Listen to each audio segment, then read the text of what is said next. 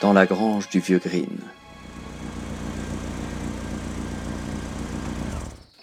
Il était minuit passé lorsque Jim arrêta la Ford que son oncle lui avait prêtée devant la grange du vieux Green.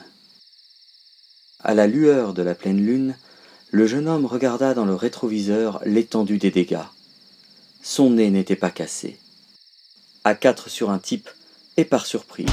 Billy Fornell et sa maudite bande avaient amoché le capitaine de l'équipe de foot sur le parking du diner. Maintenant qu'il était loin, Jim décida de marcher un peu. Le jeune infortuné enfila son teddy aux couleurs du lycée et descendit de la caisse de son oncle. Fort heureusement, les brutes n'avaient pas rayé le petit bolide. Ce qui ressemblait à un chien se tenait à cinq mètres devant le promeneur solitaire. Jim distinguait à peine l'étrange animal, mais le jeune homme eut le temps d'analyser la situation. La bête était accroupie, elle dévorait, à l'aide de ses pattes avant, ce qui ressemblait à un cervidé éventré.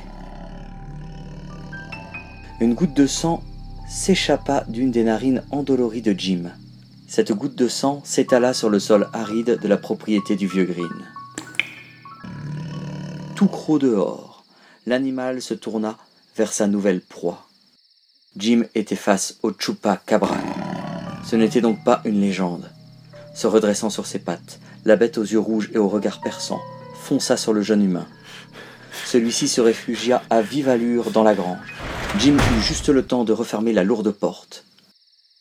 Le légendaire animal devait bien mesurer deux mètres. Attiré par l'odeur du sang, il se révélait être bien plus qu'un charognard. La respiration haletante, Jim recula. Ce qui semblait bien être une truffe humide vint se coller à l'arrière de son mollet.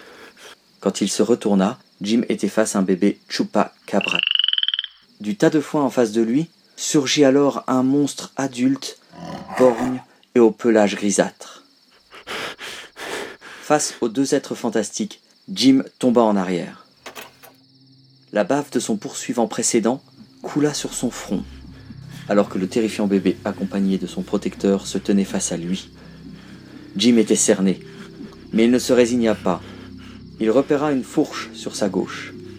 Au moment où le légendaire animal derrière lui allait lui dévorer la boîte crânienne, Jim entendit une forte détonation le sang de son assaillant s'étala sur son teddy. Inanimé, la bête située derrière lui lui tomba dessus. Les deux autres qui lui faisaient face détalèrent. Le petit fut aidé par le vieil animal borgne qui l'emporta à l'aide de sa puissante mâchoire. Le vieux Green fit de nouveau feu, deux fois, sans atteindre les fuyards.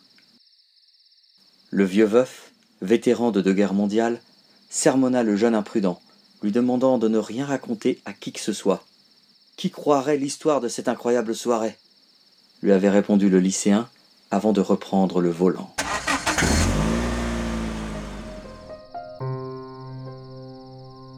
Je vous dis à bientôt pour une prochaine histoire horrifique.